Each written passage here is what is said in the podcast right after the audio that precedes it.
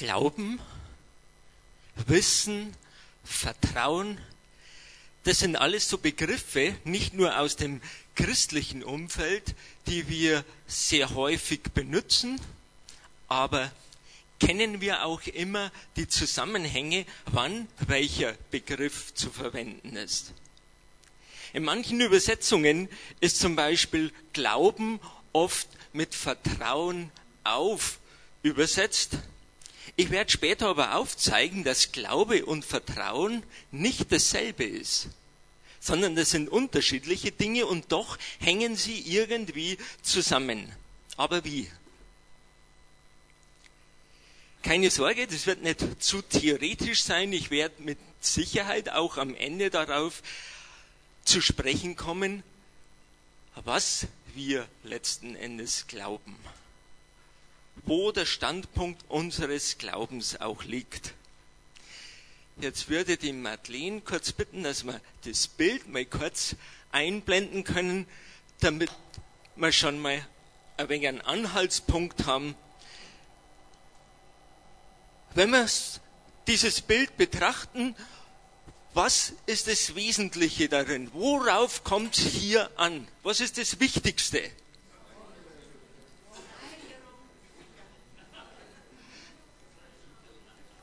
Das Seil. Natürlich.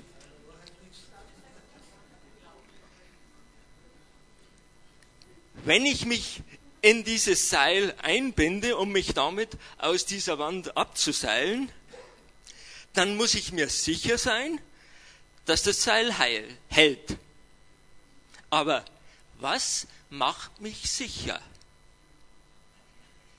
Glaube ich daran, dass dieses Seil hält?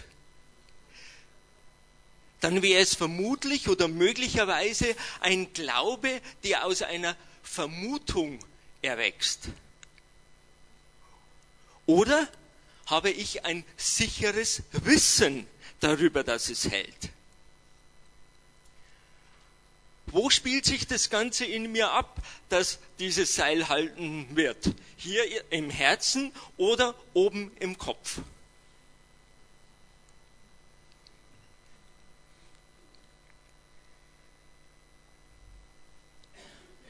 Das können wir jetzt wegnehmen. Dankeschön. Brauchen wir nicht mehr. Soll uns nur eine Stütze sein. Ich habe schon gesagt, das hängt davon ab, ob wir es hier mit dem Herzen oder mit dem Kopf zu tun haben. Das Wissen hat immer mit unserem Kopf, mit unserer Logik, mit Sachverstand zu tun. Glaube der spricht mehr unser Herz an. Aber in welchem Zusammenhang steht Glaube und Wissen? Da komme ich später dann noch drauf. Bei uns in Bayern, da gibt es ein paar so schlaue Sprüche wie Glauben heißt nichts wissen. Oder wer es glaubt, wird selig. Ich fange gleich mal mit dem zweiten Ausspruch an. Wenn das jemand sagt, wer es glaubt, wird selig, dann will er einem Zuhörer vermitteln, dass jemand Dinge gesagt hat, die man nur schwer oder gar nicht glauben kann oder glauben sollte. Er hat eine Information von einem Dritten und die gibt er seinem Gegenüber weiter. Nehmen wir ein Beispiel. Im Moment sind wir wieder, ist die Finanzkrise wieder in aller Munde und die Politiker sagen euch, eure Spareinlagen sind sicher. Gut, da passt das Ganze, wenn man sagt, ja, wer es glaubt, wird selig.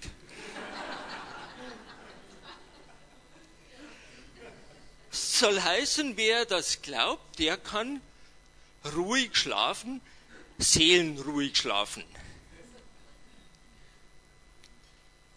In Wirklichkeit aber bezieht sich dieser Ausspruch auf etwas ganz anderes. Nämlich, auf den Römerbrief Kapitel 4, in dem Paulus sagt, dass wir allein aus Glauben selig werden. Und so hört sich das Ganze wieder ganz anders an. Dieselben Worte sind nur im Satz vertauscht, bewirken aber ganz was anderes. Und so ist es mal Zeit, dass wir das Nachschlagewerk mal bemühen über das Wort Glaube. Ich habe mir kurz auch nachgeschaut bei mir. Ich habe ein ganz altes Herr das Volkslexikon in meinem Regal stehen daheim. Und ich habe fast lachen müssen, was da drin steht. Das halt euch vor. Das, das bringt uns nicht weiter. Aber wir haben ein viel besseres Nachschlagewerk.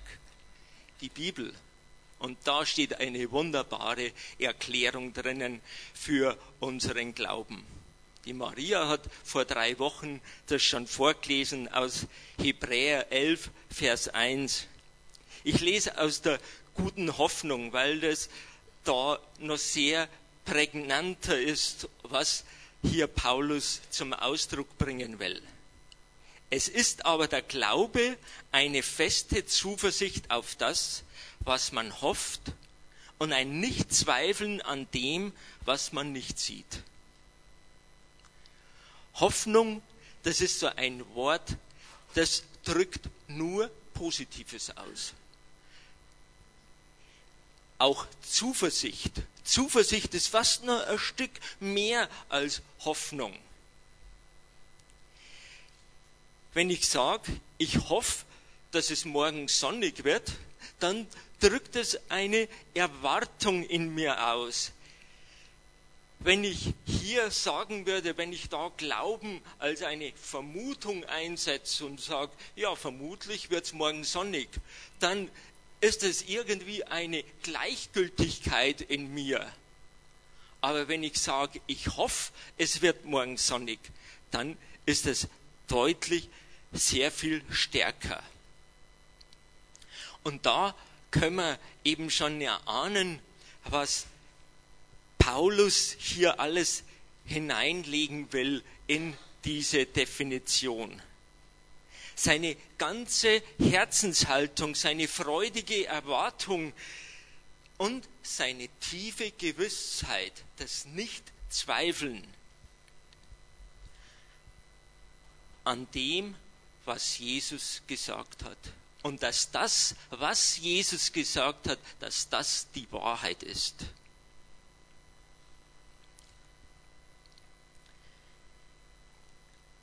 Wenn wir glauben, dann glauben wir jemandem und wir glauben etwas.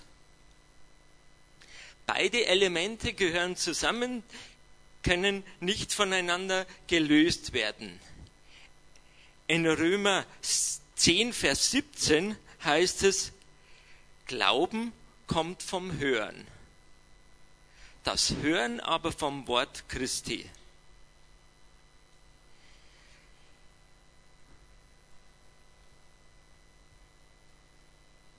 Wenn wir also von unserem Glauben sprechen, dann ist es natürlich immer unser Glaube an Jesus Christus, an die frohmachende Botschaft, die mit seinem Leben, seinem Wirken, mit seinem Tod und seiner Auferstehung verbunden ist. Und wir müssen eben diese Botschaft mitbekommen. Wir müssen hören von dieser Botschaft, damit wir daran glauben können. Aber auch Jesus hat schon erlebt, dass zu seiner Zeit ein gewisser Thomas sich auf dieses Hören nicht einlassen konnte. Thomas wollte sehen. Er wollte nicht hören, er wollte sehen. Die Jünger haben ihm etwas bezeugt, das sie gesehen haben, aber Thomas glaubt ihnen nicht. Er sagt, nur wenn ich gesehen habe, glaube ich. Jesus zeigt Verständnis für dieses Bedürfnis nach dem Sehen. Er macht aber auch deutlich, dass die es leichter haben, die nicht sehen und doch glauben.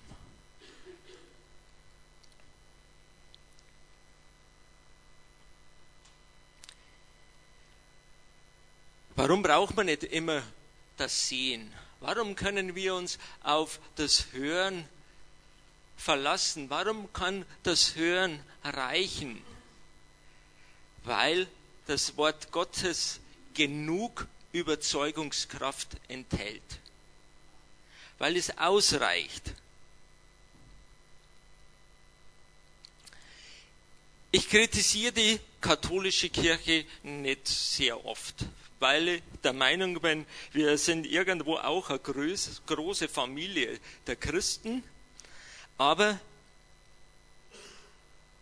ich bin der Meinung, sie versucht zu sehr, die Menschen über das Sehen zum Glauben zu führen. Wir haben das heute im Eingang vom Toni schon gehört, über die Wunder. Das sind so, so Glaubensdinge, auf die sie eben sehr viel Wert legen, eben auf das Schauen. Oder denkt man an die ganze Reliquienverehrung. Stichwort nur dieses Turiner Leichentuch, wo tausende Menschen hinpilgern, um dieses Tuch anzuschauen, in der Hoffnung, dass sie dann einen Glauben finden an Jesus Christus. Das wird nicht funktionieren. Also das Glaube kommt aus dem Hören. Und so verstehen wir auch, dass Jesus seine Jünger ausgesandt hat, um seine frohe Botschaft weiterzugeben, zu verkündigen. Dem, der die Botschaft nun bringt, obliegt es aber nun, glaub würdig zu sein.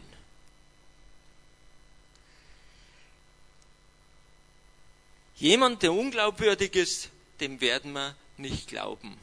Gibt es auch so ein Sprichwort, wer einmal lügt, den glaubt man nicht. Also derjenige, der die Botschaft überbringt, der muss auch ein Stück weit glaubwürdig sein. Aber es wäre ein Trugschluss zu denken, dass man nur dann glaubwürdig ist, wenn man ein heiliges Leben führt ohne Sünde.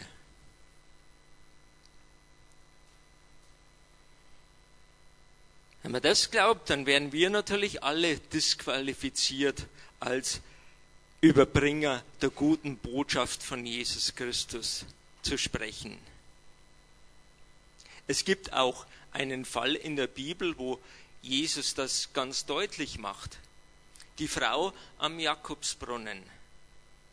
In Johannes 4, Vers 39 bis 42 heißt es, aus jener Stadt aber glaubten viele von den Samaritern an ihn um des Wortes der Frau willen, die bezeugte, er hat mir alles gesagt, was ich getan habe.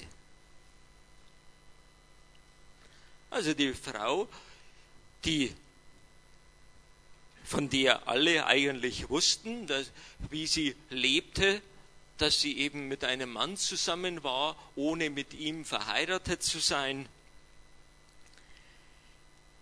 Und trotzdem haben sie zum Glauben gefunden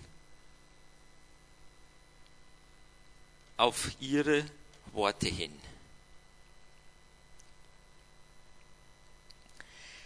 Louis Cass schreibt, Menschen mögen daran zweifeln, was du sagst, aber sie werden daran glauben, was du tust.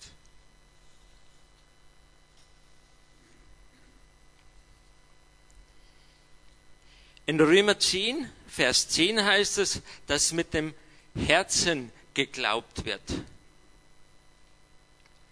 Das ist kein Gefühl, das ist nicht keine Sentimentalität, sondern das meint mein ganzes inneres Wesen, die Tiefe der ganzen, meiner ganzen menschlichen Existenz.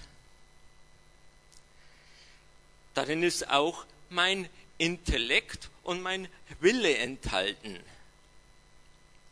Das können wir dann verstehen, wenn wir sagen, ich kann mein Herz öffnen und ich kann mein Herz verschließen. Ich kann mein Herz verhärten, ich kann es erweichen. Und so ist eben der Glaube eine Herausforderung des ganzen Menschen.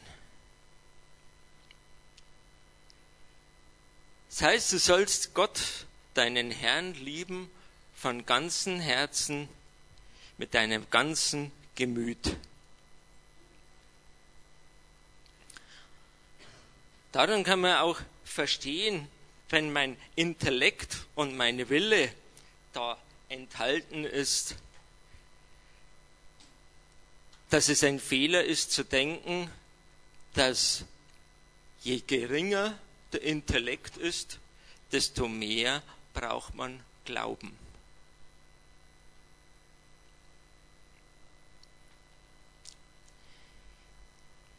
Ich habe schon gesagt, der erste Spruch, Glauben heißt nichts wissen, von dem wir immer wieder sprechen.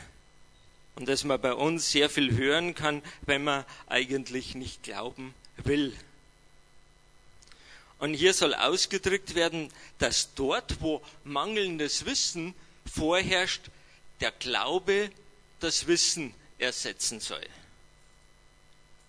Und hier wird nämlich Glauben wieder mit Vermuten sozusagen gleichgesetzt. Doch in Wirklichkeit, wenn man sich da mal ein wenig beschäftigt, geht es genau andersrum. Nicht das Wissen steht über dem Glauben, sondern der Glaube über dem Wissen. Nämlich dort, wo das Wissen zu Ende ist und nicht wo Mangel an Wissen ist, beginnt der Glaube. Und deshalb ist der Glaube höherwertig als das Wissen. Es gibt einen Spruch, der heißt es, Glauben fängt an, wo das Sehen aufhört. Wissen ist immer auf das Heute und die Vergangenheit gerichtet. Das Wissen bezieht sich nie auf die Zukunft. Was die Zukunft angeht, da gibt es noch kein Wissen. Auch wenn ich noch einen so guten Wetterbericht mir anhöre, ich mache das immer ganz gern, ich schaue immer in den Innsbrucker Wetterbericht, da sind große Spezialisten, wo äh, Expeditionsleiter, die in Asien unterwegs sind, im Himalaya, fragen in Innsbruck nach, wie das Wetter wird. Und die sagen denen dann wirklich ganz genau, wann sie aufbrechen können, um zum Beispiel den Mount Everest zu besteigen. Aber auch wenn die noch so exakt sind, sie können einen Wetterbericht erstellen, aber wissen, wie das Wetter wird, das wissen wir erst an dem Tag, an dem es eintritt.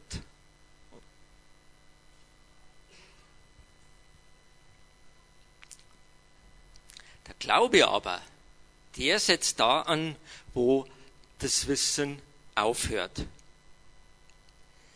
Und so ist es schon manchmal ganz gut, dass wir solche Sprüche auch hinterfragen dann ist man nämlich besser gewappnet, wenn man damit konfrontiert wird, gerade in der heutigen Zeit oder in dieser vermeintlichen Zeit der Aufklärung, wo wir uns altmodischen noch auf unseren Glauben verlassen, wo doch längst das Wissen den Glauben überholt zu haben scheint.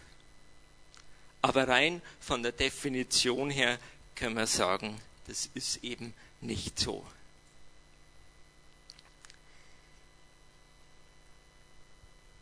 Kommen wir dazu. Ich habe eingangs schon gesagt, dass Glaube oftmals mit Vertrauen auf übersetzt wird. Glauben und Vertrauen ist aber nicht dasselbe, sondern Vertrauen ist nötig, damit ich glauben kann. Auch hier wieder ein Beispiel. Nehmen wir an, der Glaube ist eine Pflanze. Denk, das bietet sich an. Schließlich hat Jesus ihn auch so bezeichnet. Er hat einmal darüber gesprochen, von der Größe vom Glauben wie ein Senfkorn. Er hat vom Weizenkorn gesprochen. Wie in der Natur geht natürlich das Weizenkorn nicht von allein auf, sondern es braucht dazu einen Sämann, einen Bauern, der es aussät. Und dieser Sämann, das ist immer Gott. Und das ist schon mal ein ganz wichtiger Punkt. Wir können lernen, wie unser Glaube gestärkt wird. Wir können lernen, wie unser Glaube wächst. Wir können aber eins nicht, den Glauben in uns hineinlegen unseren Glauben in uns produzieren. Das ist Jesus vorbehalten. Er ist es, der es schafft. Im Sinne von entstehen lassen. Er ist es, der das Wollen und das Vollbringen wirkt. In Epheser Kapitel 2, Vers 8 bis 10 heißt es, denn aus Gnade seid ihr selig geworden, durch Glauben und das nicht aus euch. Gottes Gabe ist es.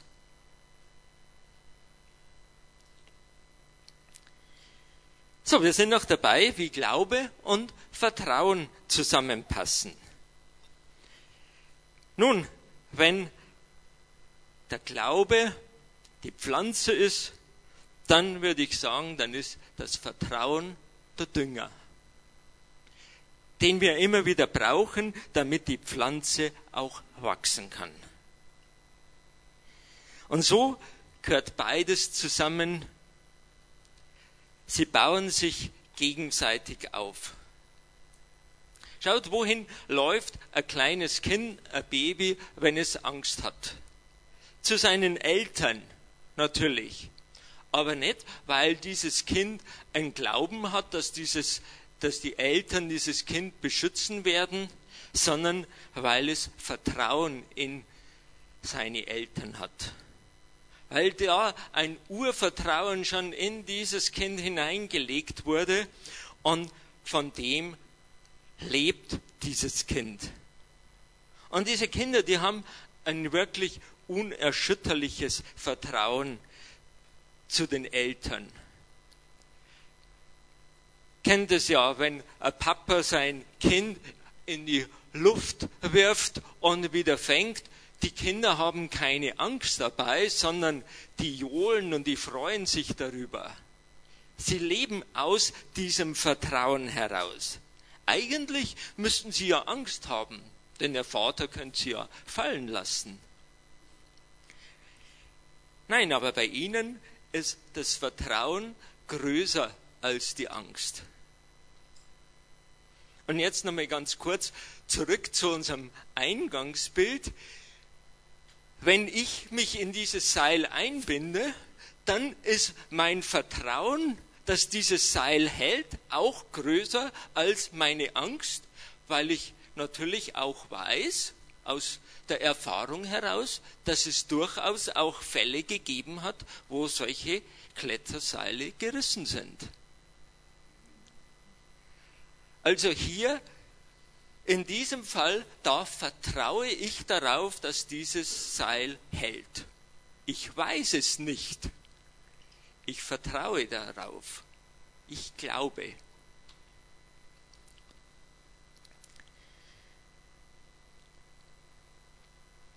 Jesus betont immer wieder, wie groß der Stellenwert ist, wenn wir ein kindliches Vertrauen in Bezug auf das Leben mit Gott haben. Diese Verse kennen wir alle. Wahrlich, ich sage euch, wer das Reich Gottes nicht empfängt wie ein Kind, der wird nicht hineinkommen. Markus 10, Vers 15. Und in Matthäus 6, 25 folgende, darum sage ich euch, macht euch keine Sorgen um euer Leben, ob ihr etwas zu essen oder zu trinken habt, und um euren Leib, ob ihr etwas anzuziehen habt. Das Leben ist mehr als Essen und Trinken und der Leib ist mehr als Kleidung. Seht euch die Vögel an. Sie säen nicht, sie ernten nicht, sie sammeln keine Vorräte, aber euer Vater im Himmel sorgt für sie. Und ihr seid ihm doch viel mehr wert als Vögel. Diese Botschaft, die ist uns, glaube ich, manchmal fast zu naiv, um daran glauben zu können. Weil sie so einfach ist. Aber wenn wir sie ernst nehmen, bräuchten wir uns weit weniger Sorgen machen.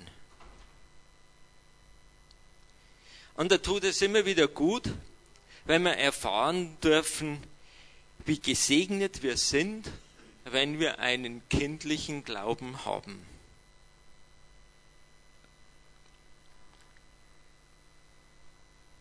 Charles Bergen schreibt, das ist ein Vers, der gefällt mir wirklich sehr gut. Es ist gut, dass wir, um glücklich zu sein, nicht nötig haben, die Führung Gottes zu begreifen. Wir wollen lieber tausend Geheimnisse ungelöst lassen, als einen Zweifel an der Güte und Weisheit unseres himmlischen Vaters hegen. Ich wiederhole nochmal. Es ist gut, dass wir, um glücklich zu sein, nicht nötig haben, die Führung Gottes zu begreifen. Wir wollen lieber tausend Geheimnisse ungelöst lassen, als einen Zweifel an der Güte und Weisheit unseres himmlischen Vaters hegen. Ich weiß ja immer nicht, wie viel von einer solchen Predigt dann am Ende hängen bleibt, aber manchmal ist es vielleicht gut, dass man sich da nur so einen einfachen Kernsatz herausnimmt und den einfach mitnimmt in seinen Alltag wieder. Wenn es darum geht, unseren kindlichen Glauben zu haben, dann auch deshalb, dass unser unser Glaube nicht irgendwie so, so verkopft wird, dass wir alles immer nachvollziehen müssen und alles verstehen müssen, sondern dass wir Dinge auch mal stehen lassen können. Und unser Vertrauen zu Gott, das sollte so groß sein, dass es unseren Verstand übersteigt. Dann haben wir das richtige Vertrauen dass wir es in unserem Verstand gar nicht fassen können. In Sprüche 3, Vers 5 und 6 steht, Vertraue auf den Herrn von ganzem Herzen und verlass dich nicht auf deinen Verstand. Erkenne ihn, in all, erkenne ihn auf allen deinen Wegen, so wird er deine Pfade ebnen. Das ist übrigens auch unser Hochzeitsspruch von mir und der Johanna. Und ich muss sagen, ich bin gut damit gefahren bis heute.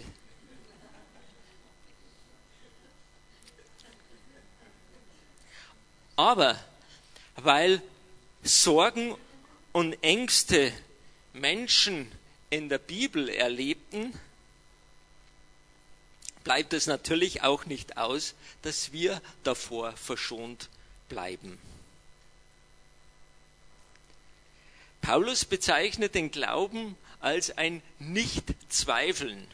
Und daraus können wir auch ablesen, dass es wohl auch Zweifel geben wird. Manchmal sorgen wir uns um Kleinigkeiten,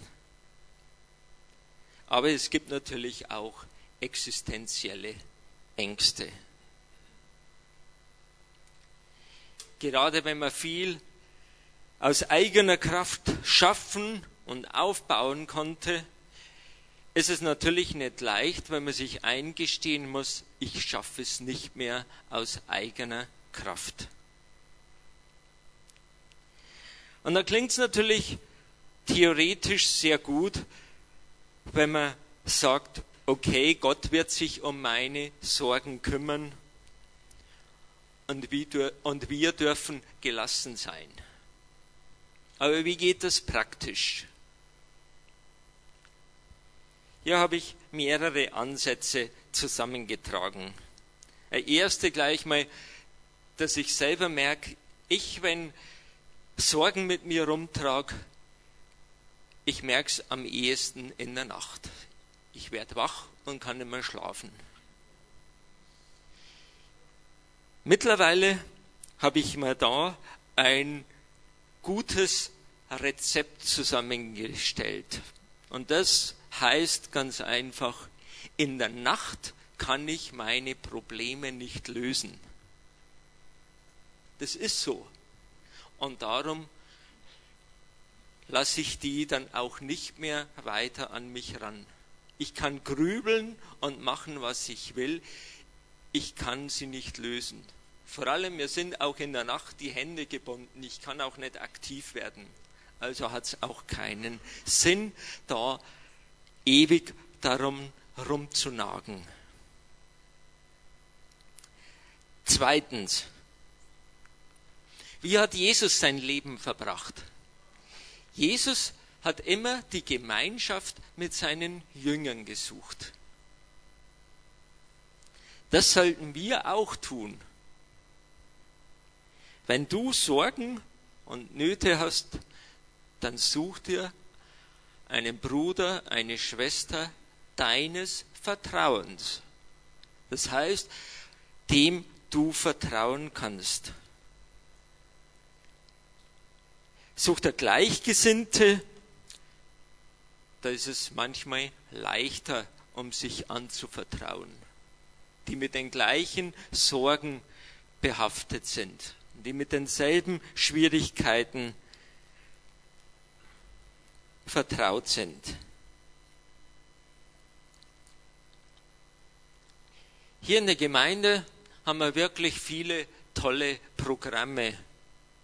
Ich nenne nur eben Weitblick, Teamwork, stellvertretend für alle anderen. Also wenn da jemand da ist, der hier Bedarf hat, habe Mut und lass dich ein. Schöpfe Vertrauen. Es lohnt sich. Drittens, wenn wir in die Geschichte des Volkes Israels schauen, dann gehörte von Anfang an auch das Erinnern an die guten Taten Gottes dazu. Und das sollten wir uns auch zu eigen machen. Wer dankt, bahnt einen Weg. Dann kann oft die Sicht auf Sorgen und Nöte komplett verändern. Aber manchmal darf man auch klagen. Auch das ist in Ordnung vom Herrn. Schüttet euer Herz aus vor Gott, steht im Psalm 62. Und der Vater des fallsüchtigen Jünger, den die Jünger nicht heilen konnten, der schrie sogar zu Jesus. Jesus, ich glaube, hat er geschrien, hilf meinem Unglauben.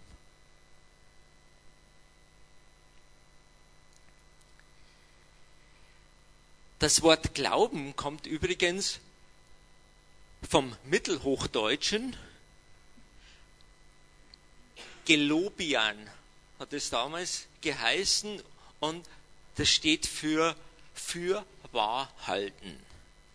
Unser Wort geloben und auch Verloben haben dieselbe Wurzel. Und wenn ich mich jemanden angelobe oder mich mit jemanden verlobe, dann lasse ich mich auf eine Beziehung ein. Ich vertraue dem anderen. Ich setze mein Vertrauen auf diese Person. Und wenn ich mich auf eine Beziehung mit Gott einlasse, dann wird diese Beziehung auch wachsen und jeder von uns kann wohl bezeugen, welch gute Erfahrungen er aus der Beziehung mit Jesus gemacht hat. Aber am Anfang des Glaubens steht immer eine Entscheidung. Ja, ich will Gott kennenlernen. Vielleicht muss man diese Entscheidung auch wieder neu treffen. Ja, ich will Gott neu kennenlernen. Und ich will wissen, was er mir schenken möchte. Ich will wissen, wie er ist. Ohne diese Bereitschaft, sich auf Gott einzulassen, ist kein Glaube möglich. Und wachsen wir da mit zunehmender Erkenntnis und Erfahrung. Was denkt ihr, war die Grundlage des Glaubens von David, wie er Goliath entgegengetreten ist. David war ja noch jung. Er hatte noch nicht diese tiefe Beziehung und dieses tiefe Vertrauen zu Gott wie vielleicht ein Abraham, der schon eben in einem gesetzten Alter war, als er seine Heimat verließ und sich auf den Weg machte in das Land, in das Gott ihn sandte. David war zwar bereits zum König gesalbt, aber er konnte ja sein Amt nicht ausüben, weil Saul ja noch diese Position innehatte. Die Geschichte findet man in 1 Samuel Kapitel 17 ich lese das nicht vor, sondern ich möchte nur das Ganze ein klein wenig zusammenfassen, damit wir verstehen, was hier drinnen steht. Eine wirklich interessante Begebenheit auch. Zu dieser Zeit befand sich Israel in einem Krieg mit den Philistern.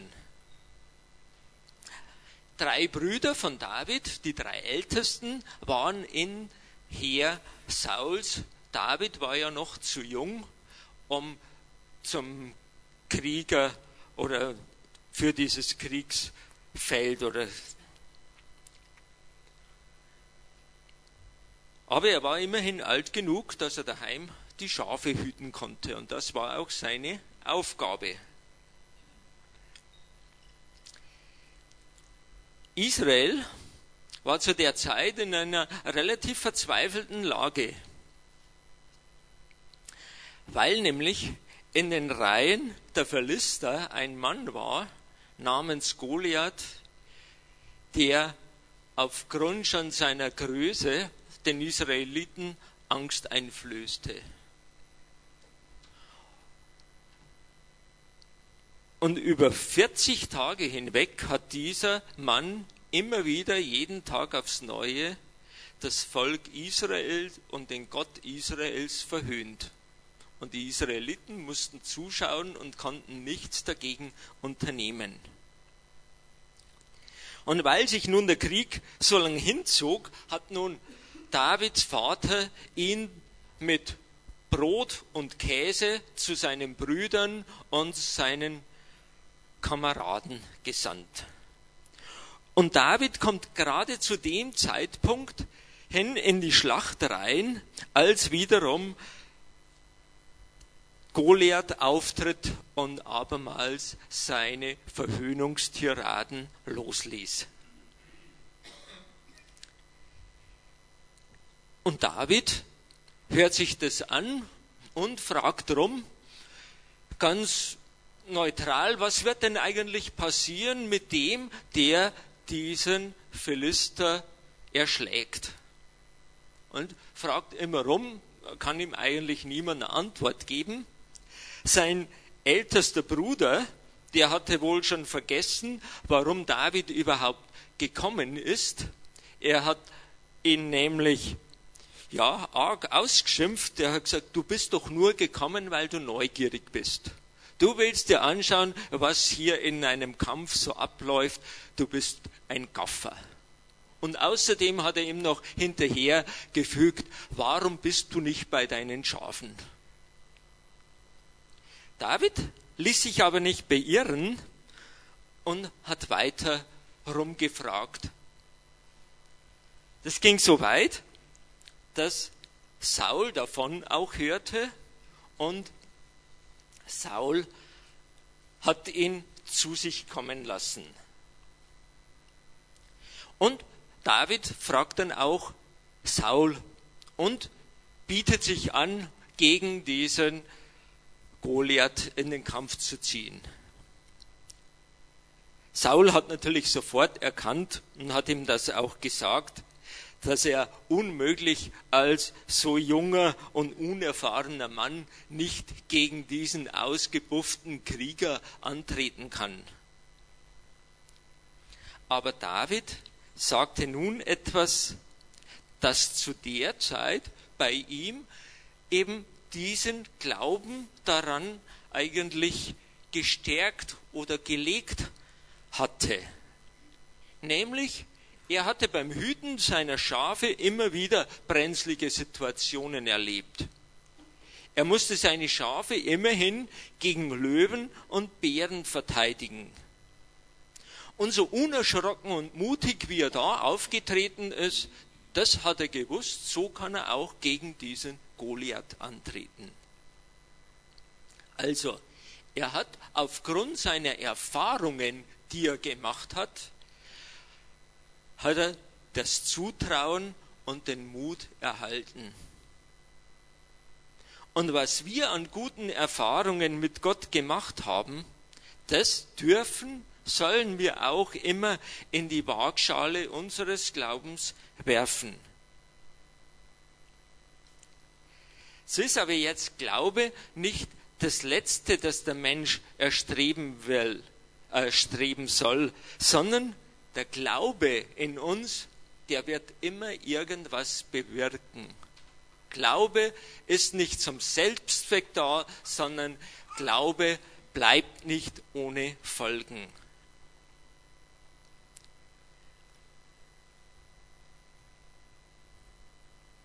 Was dieser Glaube bewirken wird, da will ich jetzt nicht wieder einsteigen in die Diskussion Römerbrief kontra Jakobusbrief, Glaube und Werke.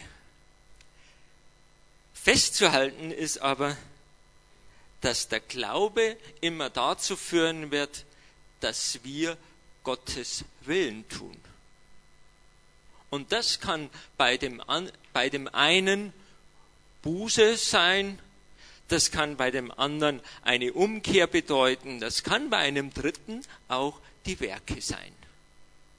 Und so ist es auch hier kein Widerspruch und kein Gegensatz, Glaube oder Werke, sondern beides gehört zusammen.